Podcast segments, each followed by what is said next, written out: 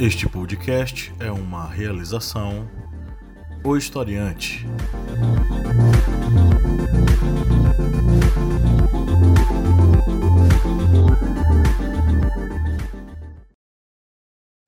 Caros amigos, agradecemos a todos nossos apoiadores e se você não for um apoiador, acessem apoia.se barra historiante e contribuam auxiliando no portal educacional Historiante.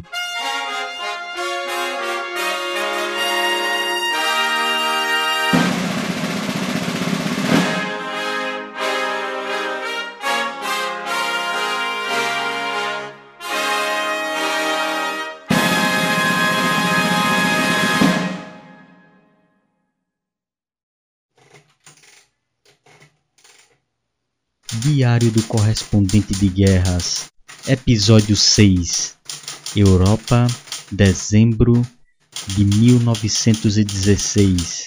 A Grande Guerra prosseguia. No fronte ocidental, as trincheiras retalhavam partes dos territórios da Bélgica, França e Alemanha. Toda uma geração estava tendo a vida ceifada na terra de ninguém e naquele mês de dezembro terminava a mais longa batalha daquele conflito e uma das mais mortíferas da história. Tudo começou dez meses antes, em fevereiro, no sangrento ano de 1916.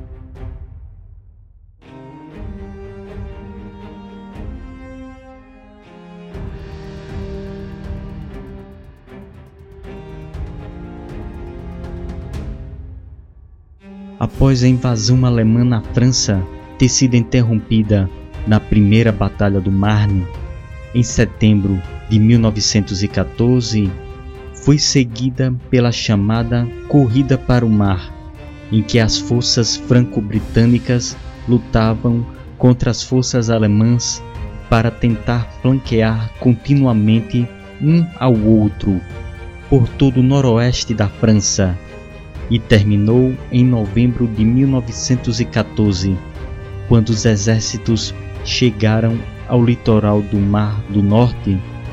Então a guerra de movimento deu lugar à guerra de trincheiras.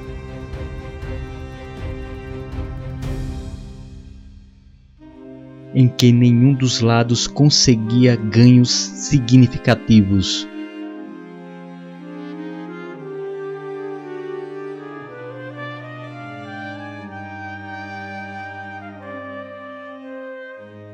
O ano de 1915 foi marcado por diversas batalhas no fronte ocidental.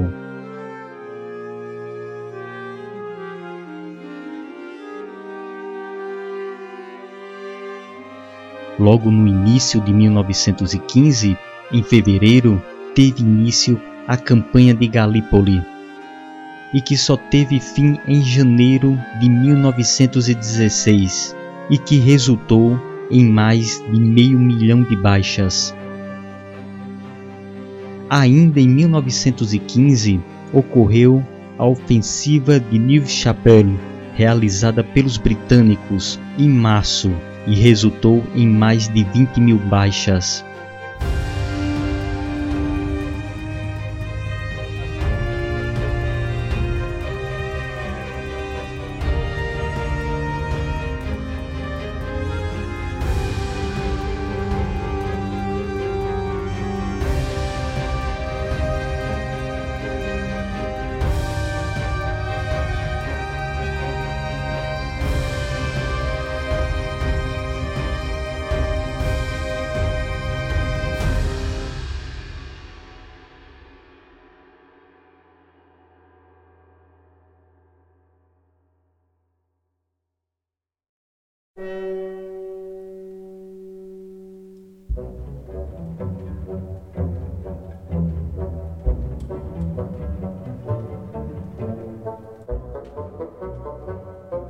Mas aquele ano ocorreram outras batalhas e os alemães realizaram uma ofensiva em direção a Flandres, que ficou conhecida como a Segunda Batalha de Ypres, onde as forças germânicas utilizaram gás cloro mortífero numa tentativa de romper as defesas aliadas.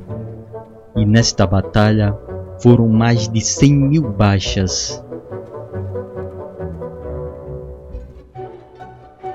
No fim daquele ano, ocorreu a ofensiva Atuar-Los e novamente ocorreram baixas elevadíssimas, com mais de 75 mil perdas.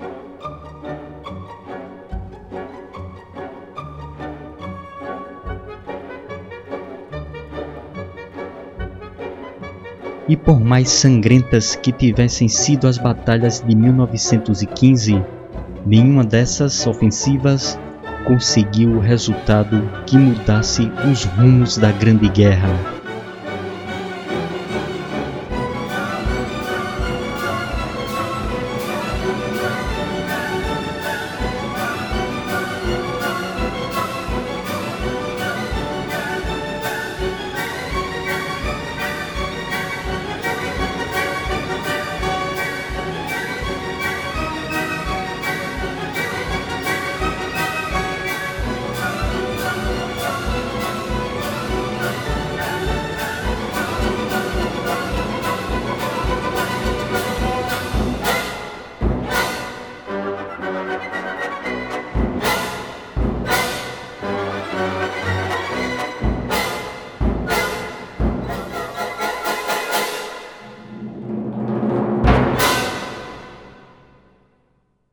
Mas ninguém imaginava o que ocorreria em 1916.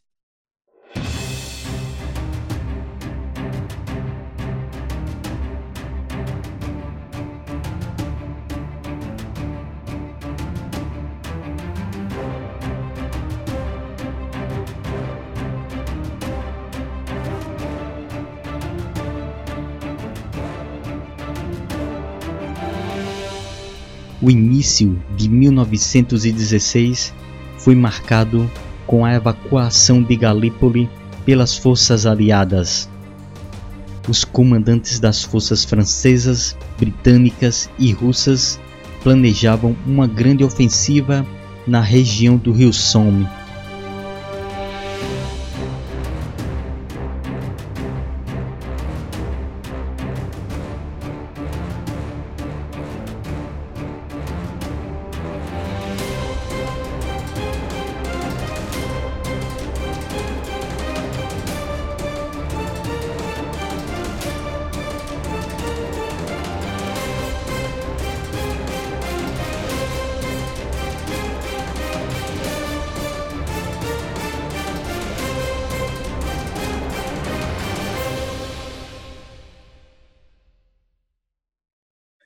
Contudo, os alemães se anteciparam.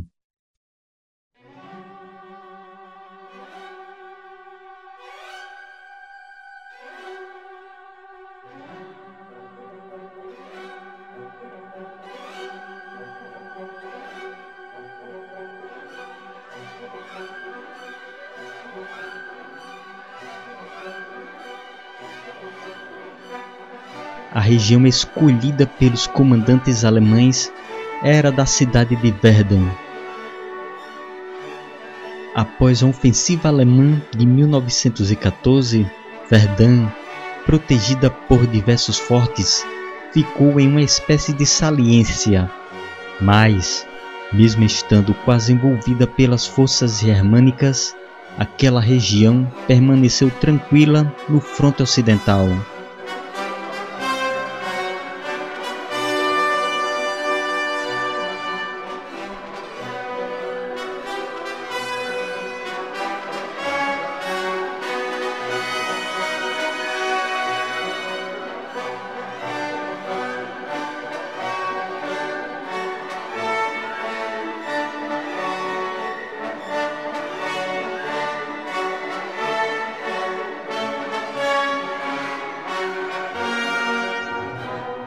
Mas Verdun sofreu com a deterioração de suas defesas. Isso ocorreu devido à queda das fortalezas belgas de Liège e Namur, ainda no início da Grande Guerra. Isso levou descrédito ao sistema defensivo baseado em fortalezas.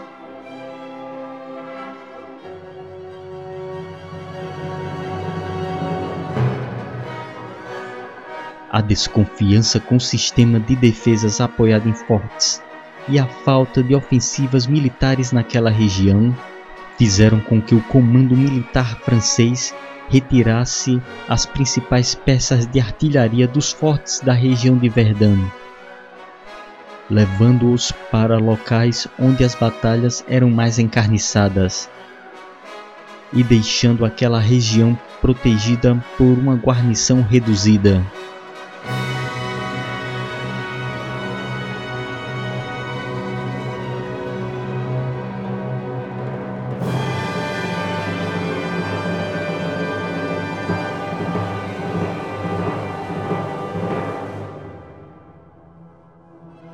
Os planos para a batalha foram organizados pelo general Erich von Falkenhayn, chefe do Estado-Maior das Forças Armadas Alemãs. O general Falkenhayn considerava uma vantagem o ataque contra Verdun, aproveitando daquela saliência em que a cidade se encontrava.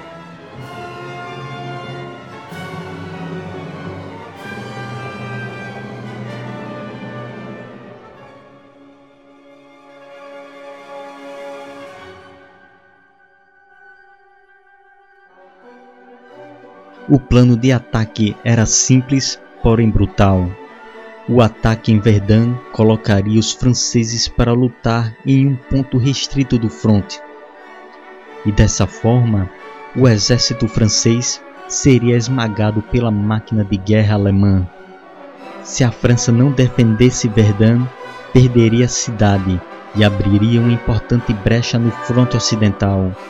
Se decidisse defender Verdun, as forças da França iriam sangrar até a morte, como pensava Falkenhayn.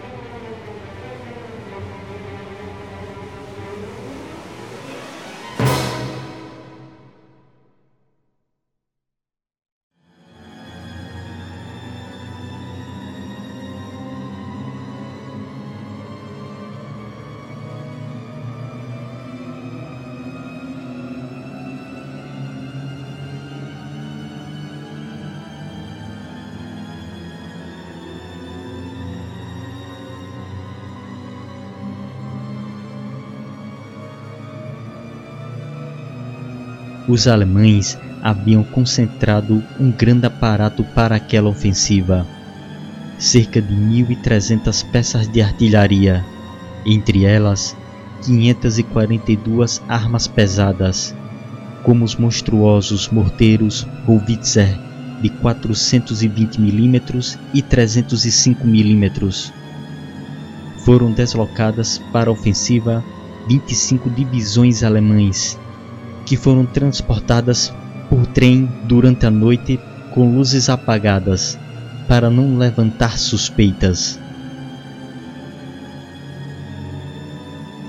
A operação foi atrasada devido às chuvas, mas no dia 21 de fevereiro de 1916, às 7 horas e 15 minutos da manhã, começou o inferno para os franceses. Um verdadeiro dilúvio de projéteis de artilharia varreram as posições francesas. Os alemães utilizaram um milhão de projéteis naquele dia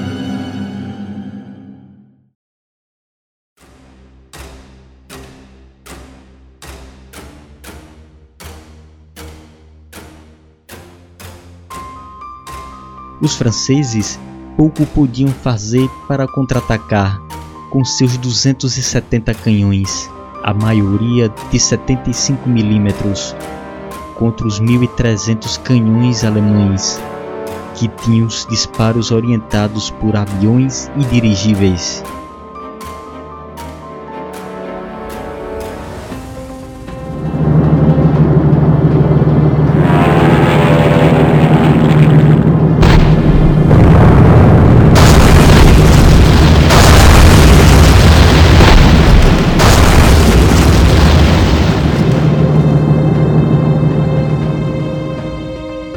16 horas e 15 minutos, o bombardeio cessou. O silêncio anunciava o avanço da infantaria alemã.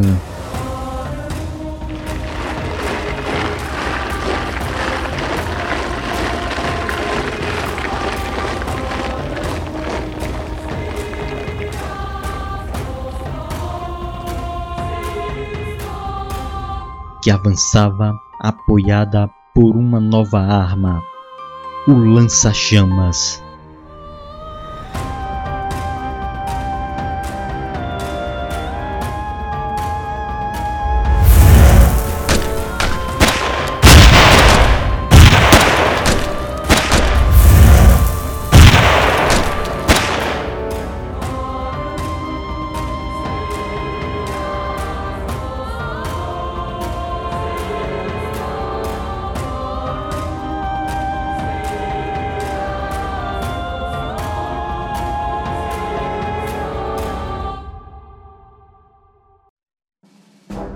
Os soldados, sob comando do general Falkenhayn, acreditavam que iriam marchar sobre os cadáveres dos franceses, mas dos buracos feitos pela artilharia e do que sobrara das trincheiras, a infantaria francesa contra-atacou.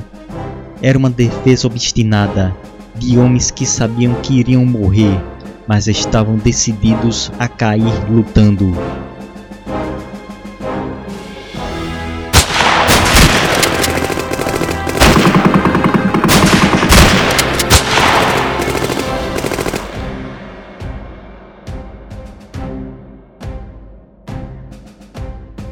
Os franceses resistiram de forma heróica, mas estavam em seu limite.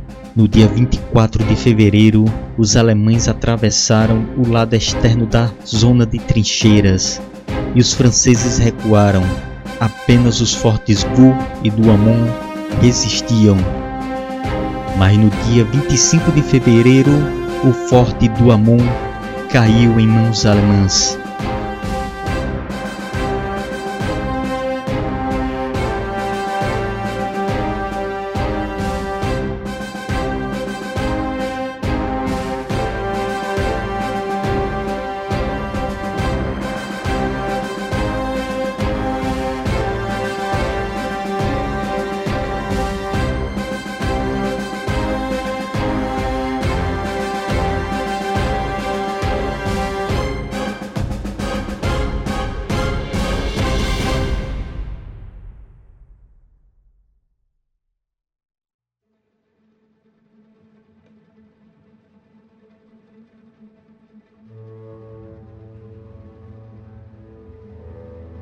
No mesmo dia 25 de fevereiro, o general Castelnau informou o seu comandante-chefe, general Joffre, de que o segundo exército francês deveria ser mobilizado urgentemente para reforçar a região de Verdun, e o comando das defesas do local deveria ser passado para o general Philippe Pétain.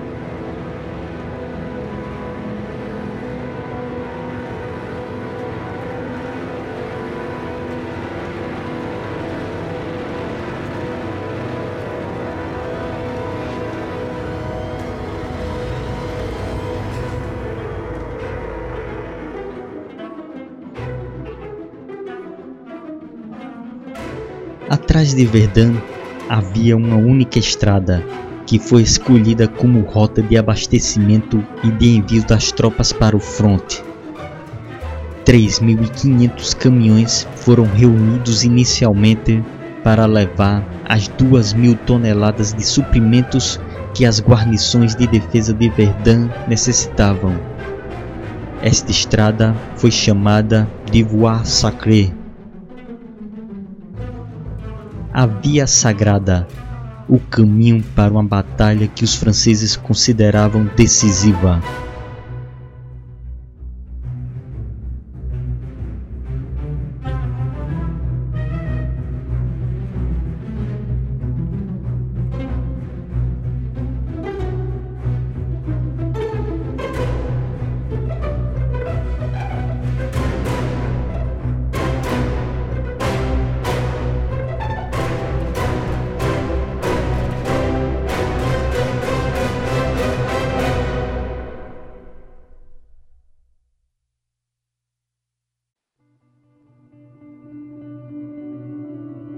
No final de fevereiro, a artilharia alemã avançou. Era uma forma de atingir a retaguarda francesa, provocando a morte de muitos cavalos e de artilheiros franceses.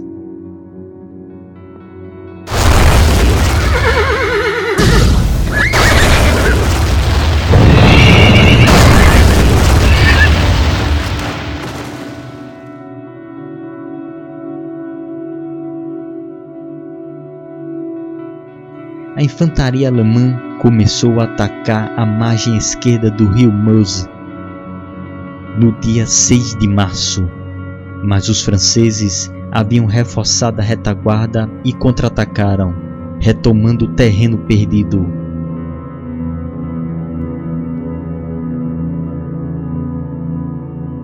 Falkenhayn sabia que Verdun se tornara num objetivo quase que inalcançável mas não poderia recuar, pois estaria assumindo a derrota.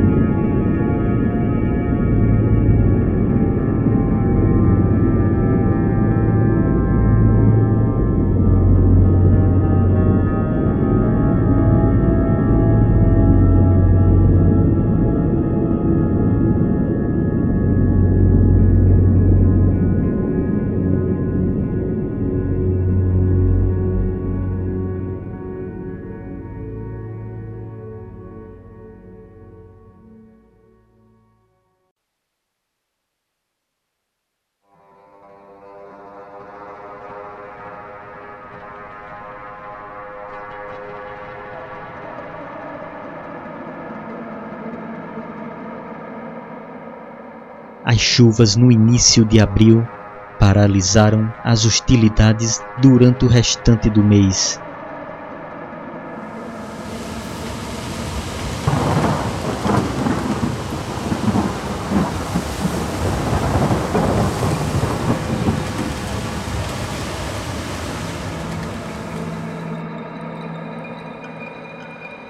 E no mês de maio, a concentração da força alemã passou para outro objetivo. A conquista de Le Morteron, a colina do homem morto.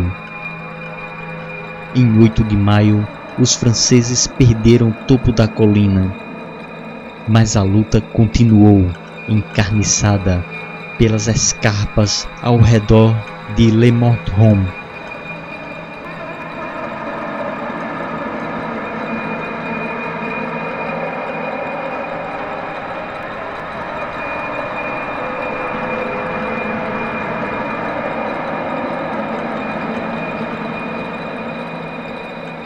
Em um combate que resultou em pesadíssimas perdas para ambos os lados, principalmente para os franceses, e foram devido às grandes quantidades de baixas que levaram Pentin a perder o comando direto de Verdun, que foi passado para o general Robert Neville, um especialista na utilização da artilharia, que tinha como lema eles não passarão.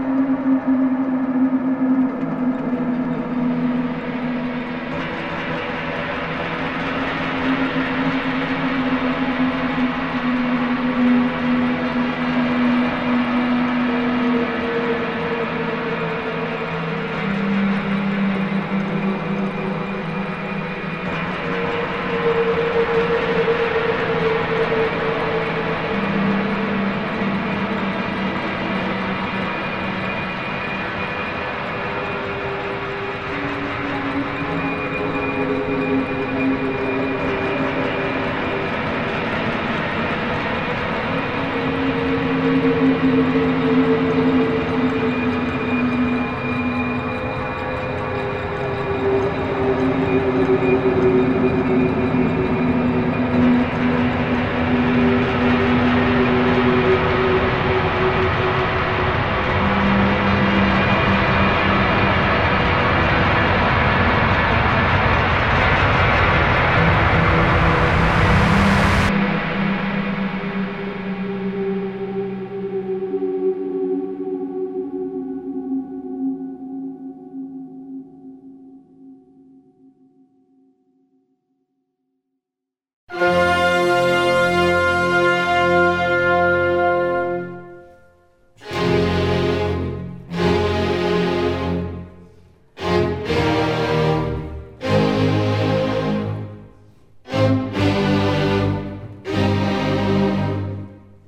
pressão alemã continuou. O Forte Vaux foi tomado pelos alemães e no dia 22 de junho um ataque alemão foi precedido por um bombardeio com gás cloro.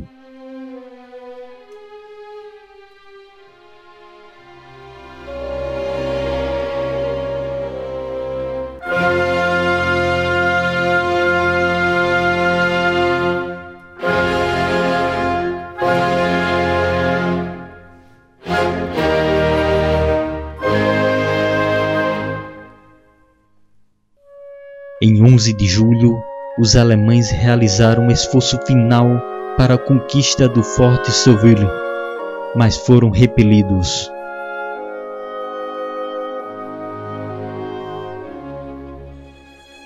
Os contornos da paisagem da região de Verdun foram modificados devido ao intenso uso da artilharia. Florestas foram reduzidas a cinzas e vilas desapareceram mais de 20 milhões de projéteis já haviam sido disparados na região da batalha entre fevereiro e julho de 1916.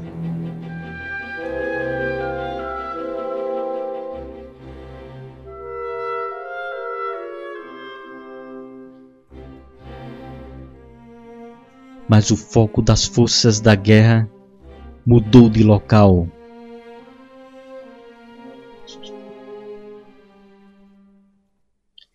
A ofensiva anglo-francesa havia começado na região do rio Somme, o que fez os alemães enviarem forças para aquela região, fazendo com que a região de Verdun se tornasse numa região tranquila.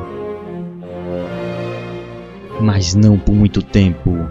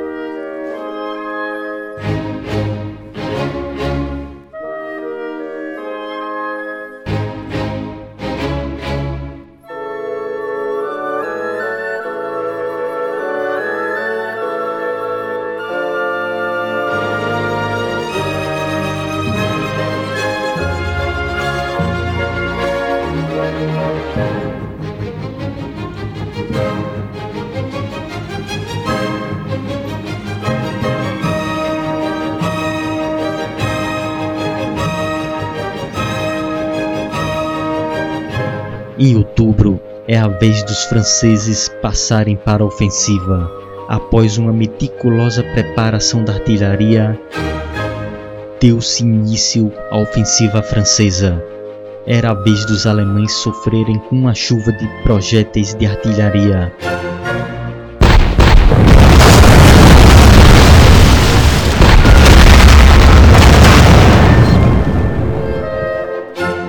No dia 24 de outubro, o Forte do Amon foi recapturado.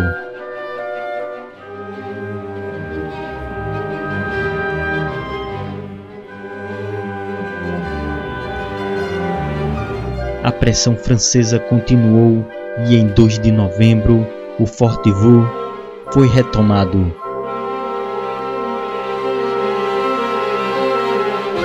E em 15 de dezembro Quatro divisões francesas rechaçaram os alemães em mais de 3 quilômetros.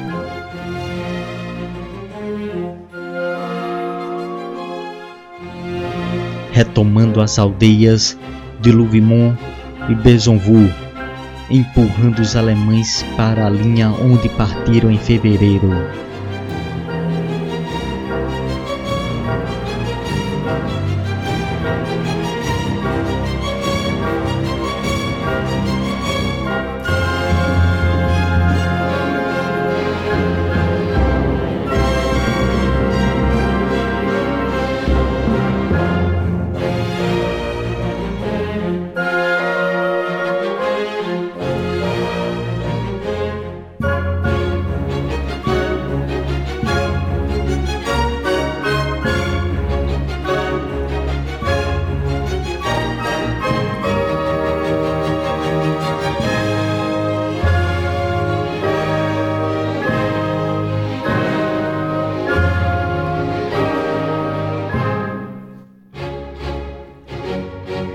Após 303 dias terminava a Batalha de Verdun, a mais longa batalha da Primeira Guerra Mundial.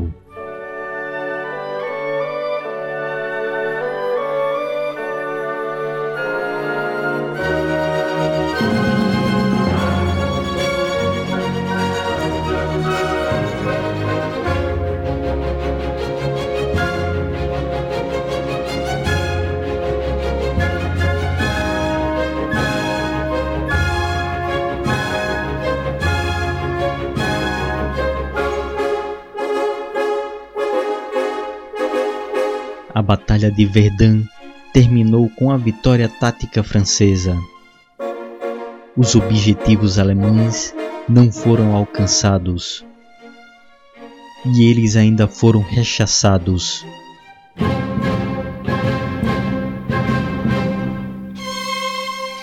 Ocorreu a sangria, mas foi para ambos os lados. A Alemanha teve mais de 400 mil baixas destas, cerca de 145 mil mortos. A França teve mais de 335 mil baixas, e destas baixas, cerca de 165 mil foram mortos.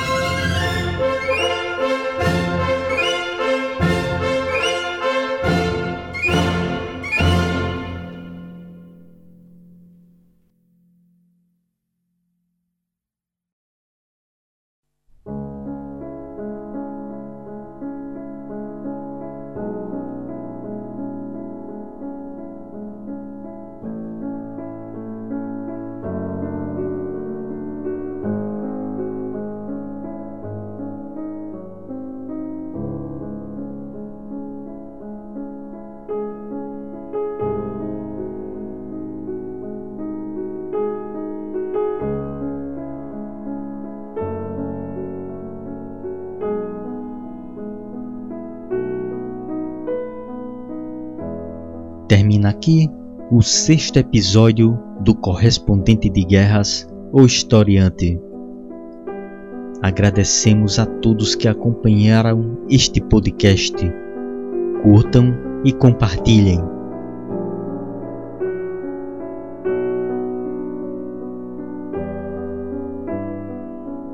Agradecemos também aos patronos do Historiante que auxiliam na manutenção deste projeto. Seja você também um patrono historiante. Acessem apoia.se barra historiante.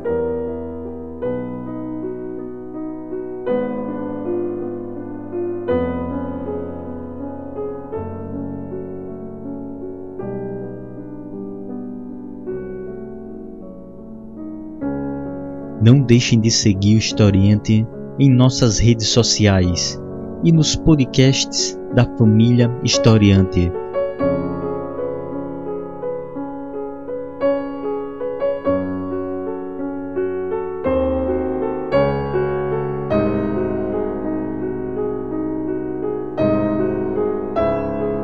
O podcast Historiante, onde discutimos sobre fatos da atualidade para quem está se preparando para o Enem, vestibulares, concursos ou deseja mais conhecimento. E o podcast Arretadas, um podcast com vozes femininas e olhares femininos sobre assuntos sociais.